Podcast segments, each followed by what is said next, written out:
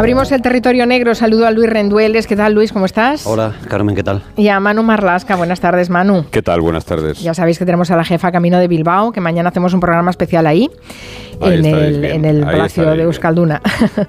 Así que nada, y también recuerdo a los oyentes que mañana tendrán ese programa especial que será muy interesante. Ahora vamos a hablar con Manu Marlasca y Luis Rendueles de un caso que la verdad es que nos va a indignar Mm, em, es que no tengo otra palabra, porque solo el titular espanta a, cualquiera. Eh, un hombre acusado de matar, de asar y descuartizar a su esposa está en libertad desde hace unos días porque han pasado cuatro años sin que se haya llegado al juicio en el que tiene que sentarse en el banquillo y la ley no permite mm, que esté más tiempo en mm. prisión preventiva sin ser juzgado.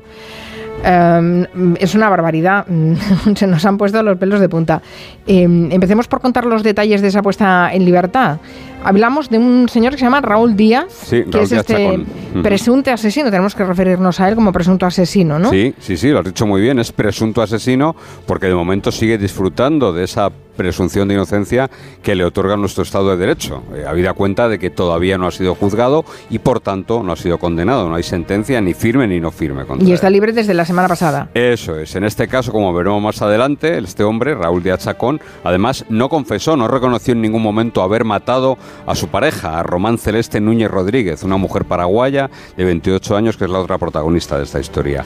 Y lo cierto es que desde el viernes pasado, él salió de la prisión de Taich en Lanzarote, donde estaba encarcelado desde hace justo, exactamente, cuatro años, desde enero de 2019. Porque recordemos que la ley, que es muy garantista, dice que el tiempo máximo para estar en prisión preventiva, es decir, sin ser juzgado, son cuatro años.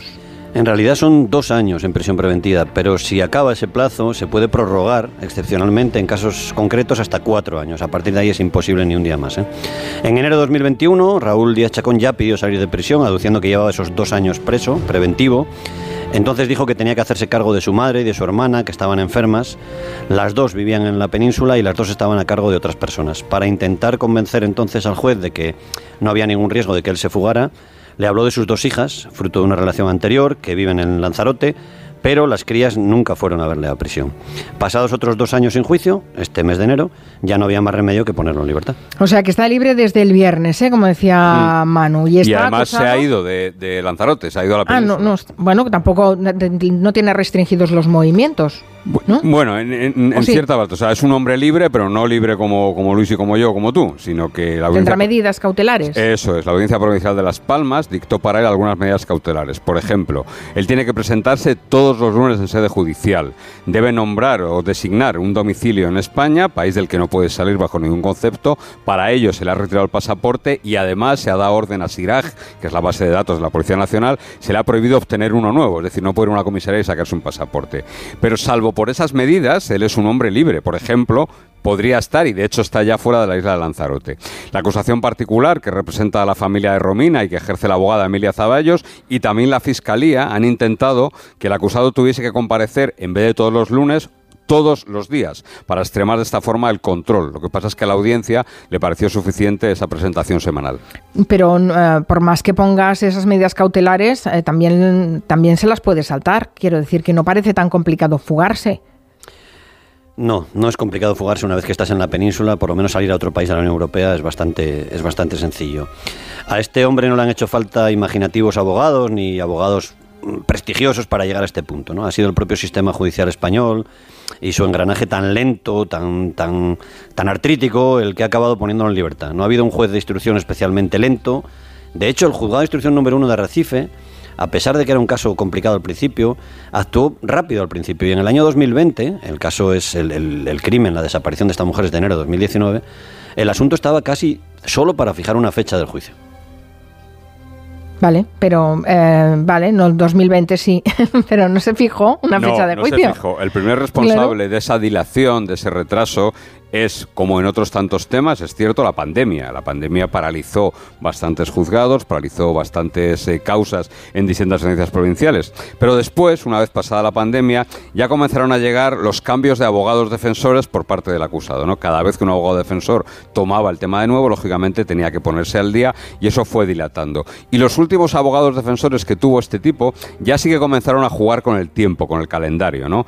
Por ejemplo, en julio del 2022, es decir, hace 6-7 meses, estaban ya listos los escritos de calificación en los que la Fiscalía solicitaba 20 años de cárcel para Raúl Díaz, al que acusaba de cinco delitos, maltrato habitual, lesiones, homicidio, profanación de cadáver y simulación de delito.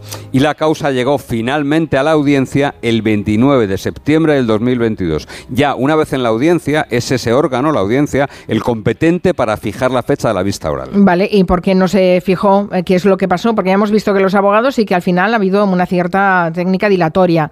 Pero si llega al, el 29 de septiembre del 2022 la causa a la audiencia de Las Palmas, tienen un margen de no sé qué plazo tienen para, para fijar fecha, pero supongo que no va lento. El abogado de Raúl, del, del acusado, dijo que faltaba por practicar una prueba pericial importante, determinar si un tipo de tijeras de jardinería eran capaces de seccionar vísceras humanas. Todo esto tiene que ver con la confesión de, de su cliente.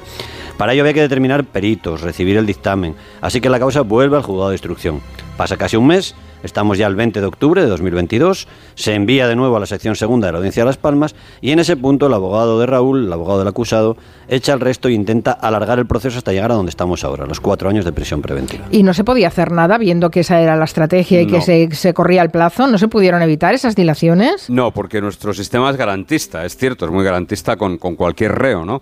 Y la defensa tiene en todo momento el derecho a, a hacer este tipo de cosas. Lo que hizo el abogado fue presentar una serie de recursos y cuestiones previas que afectaban, por ejemplo, a la presunta vulneración de derechos del acusado. Todos, absolutamente todos estos recursos se resolvieron en su contra el pasado 1 de diciembre. Pero ¿qué ocurre? Que nuestro sistema otra vez le da la salida. ¿Por qué? Porque ese auto de resolución de recursos se puede recurrir a su vez ante el Tribunal Superior de Justicia de Canarias, que lo va a dar trámite en los próximos días. Pero ya ha llegado el momento, ya han llegado esos cuatro años y la ley no permite dejar al reo en la cárcel. Vale, ¿y eh, cómo se soluciona esto? Nosotros no lo sabemos. El Tribunal Superior de Justicia de Canarias dijo el viernes, cuando se montó el escándalo por este asunto, que iba a abrir una investigación encabezada por el presidente de la Audiencia de Las Palmas para investigar, leo textualmente, posibles disfunciones en la instrucción del caso. Veremos en qué queda. Yo me atrevo a decir aquí que me resulta peliagudo que la Audiencia de Las Palmas investigue si la Audiencia de Las Palmas funciona bien. Pero bueno, eh, Emilia Zaballos, la abogada de la familia de Romina, la víctima, hizo todo lo posible por evitar que se cumplieran esos cuatro años de prisión preventiva y hasta en dos ocasiones pactó con la defensa del acusado del supuesto asesino un acuerdo de conformidad. ¿Qué es un acuerdo de conformidad en este caso? Bueno, pues en este caso un acuerdo de conformidad, eh, eh, primero, para un acuerdo de conformidad que evita llegar a juicio, eh, tiene que contar con el visto bueno de la Fiscalía. Y en este caso, la Fiscalía no dio el visto bueno, ni el malo tampoco, es decir, no se pronunció, según nos trasladan desde la defensa y desde la acusación. Nos consta que pese a los esfuerzos de la abogada de la acusación y también del propio defensor por contactar con el fiscal y trasladarle la intención de llegar a un acuerdo, no tuvieron ninguna respuesta. La abogada de la acusación no nos ha querido revelar mm, mm, el contenido del acuerdo, pero la rebaja de la pena, bueno, era de lo que, de lo que se trataba, rebajar la pena a cambio de acelerar el procedimiento y que no llegase a este punto en el que cuatro años después él tiene que salir en libertad. Ya, pero bueno, una rebaja de pena, imagino que, bueno, ya habéis dicho, ¿no? Que la fiscalía se mostró, no se mostró de acuerdo y que el acusado tampoco, tampoco dio respuesta, ¿no? Eh, en fin, nada, que vía muerta el tema de la, del, acuerdo. Eh, vale, em, entonces, ¿ahora qué? Esperar, esperar a la audiencia de Las Palmas, ¿no? Sí, esperar si la audiencia de Las Palmas dice que funcionó mal la audiencia de Las Palmas. Ese es el punto. Es el presidente de la audiencia, el instructor. Madre mía. Pues ahora, para ponernos todavía de más mal humor, podríamos contar exactamente el caso que, hay detrás y quién era Romina, la víctima de este hombre. Es un caso terrible, no es un crimen cualquiera y no es una forma de deshacerse de un cuerpo cualquiera. ¿eh? Romina Celeste tenía 28 años cuando murió, el día de Año Nuevo, 2019. Había llegado a España un par de años antes, eh, ella era de Ñembi, un, sitio cerca de Asunción, cerca de la capital de Paraguay. Romina ejerció la prostitución primero en Madrid, donde vivía su tía, y luego en Lanzarote, en la isla de Lanzarote, donde conoció al que luego sería su marido y su presunto asesino, Raúl Díaz Chacón, un tipo brillante, un ingeniero madrileño que tenía dos hijas de una pareja anterior. En Paraguay Romina había dejado un hijo al que desde entonces cuidan sus abuelos maternos. Y en agosto de 2018, Romina y Raúl se casan en Lanzarote, a pesar de que él ya había dado señales bastante malas, bastante ¿Sí? preocupantes. ¿Cómo, ¿Cómo qué? Bueno, pues él era, Raúl era aficionado a las drogas, a la bebida, a los locales de alterna y sobre todo era aficionado a ponerle la mano encima a, a Romina, su pareja. Días antes, apenas cuatro o cinco días antes de su boda, a Romina le dio una paliza, pero mm, ella no llegó a ratificar la denuncia, por tanto mm, quedó en nada, ¿no? No, no, no, no, ni siquiera respondió ante un tribunal. Y en los días previos a, su- a su desaparición, en esos últimos días del año 2018, ella compartió con varias amigas y personas de su confianza el temor a ser asesinada que le rondaba permanentemente, ¿no? Ella, por ejemplo, la Guardia Civil encontró mensajes en los que decía cosas como en la próxima paliza me mata.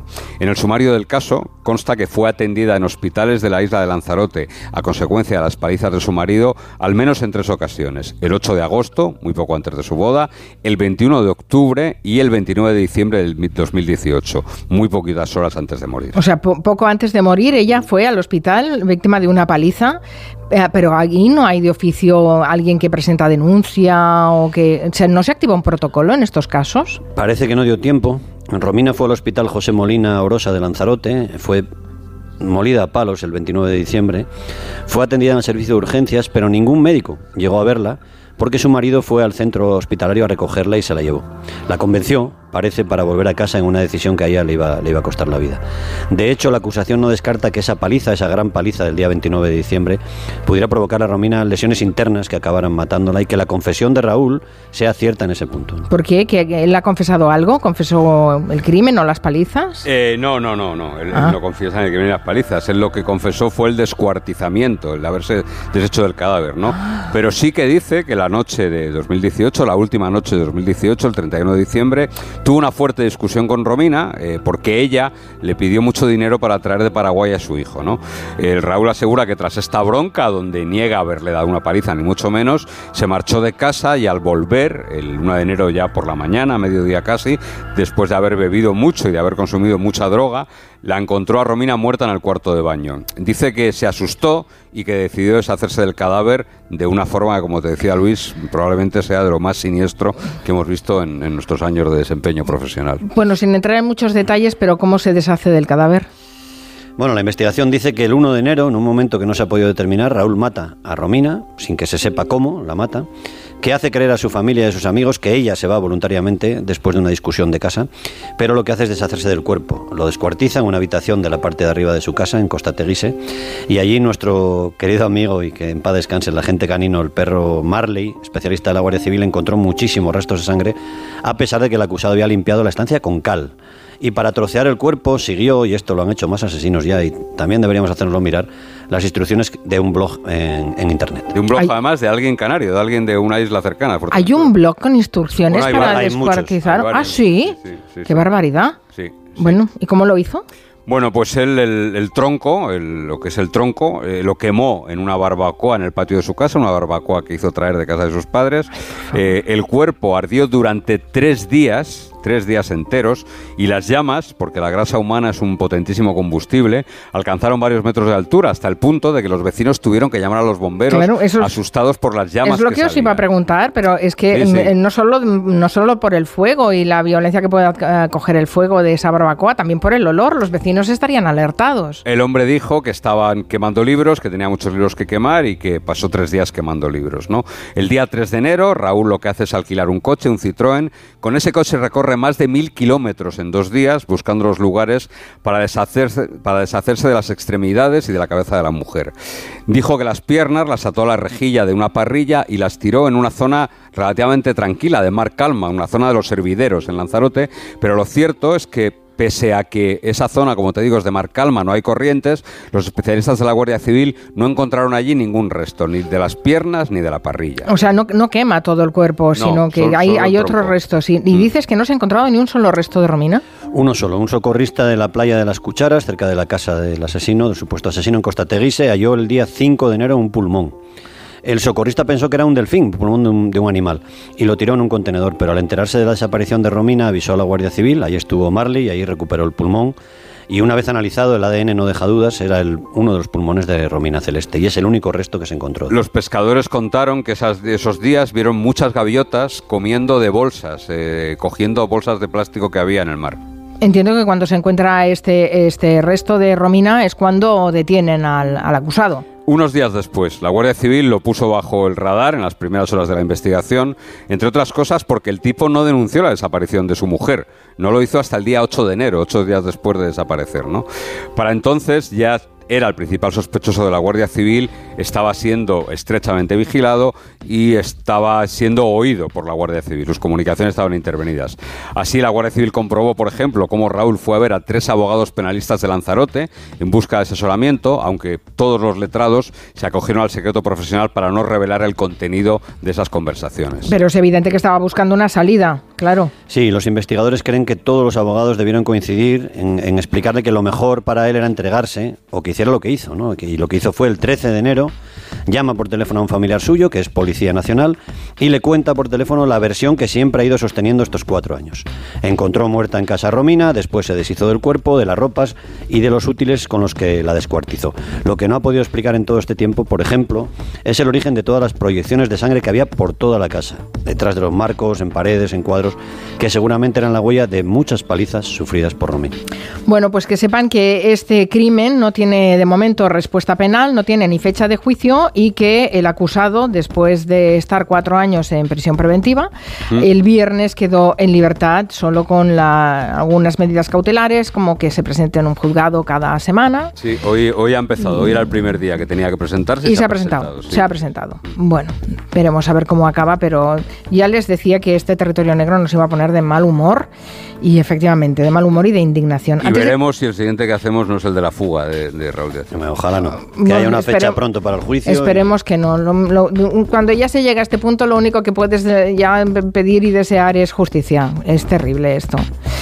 Eh, no puedo despediros sin mencionaros a Mateo Messina. Es que ha sido la gran noticia del día, que lo han detenido esta mañana en Palermo, el último gran líder de la Cosa Nostra. No sé, de mafias, ¿qué tal andáis vosotros? Nunca salen de sus casas, es curioso, ¿verdad? Nunca salen y llevan como 30 o 40 años. Todos, llevan muchos en su años. pueblo, en su ciudad, en su barrio, es curioso. Sí. sí, pero llevan 30 años desaparecidos y viven en su pueblo. Es tremendo esto. Ese sistema de comunicaciones por notas. Chinis, se llaman, los pichinis. Eso es fascinante todo. este era un tipo que había encargado, entre otras cosas, uno de los que había encargado, o por lo menos eh, defendido meter en un bidón de ácido y deshacer el cuerpo de un niño porque el padre había colaborado con la, con la policía, ¿no? entre otras cosas, un niño de 11 años. Además de los asesinatos de los jueces y de muchas otras cosas. Es, esta gente es así, es tremendo. La Santísima Trinidad de, de, Cosa Nostra, que eran Bernardo Provenzano, Totorrina y, y, Messina. Y Mateo Messina. Pues lo han detenido hoy en Palermo. Gracias, Manu Marlasca, Luis Rendueles. Hasta el lunes. Noticias de las 5 y 6.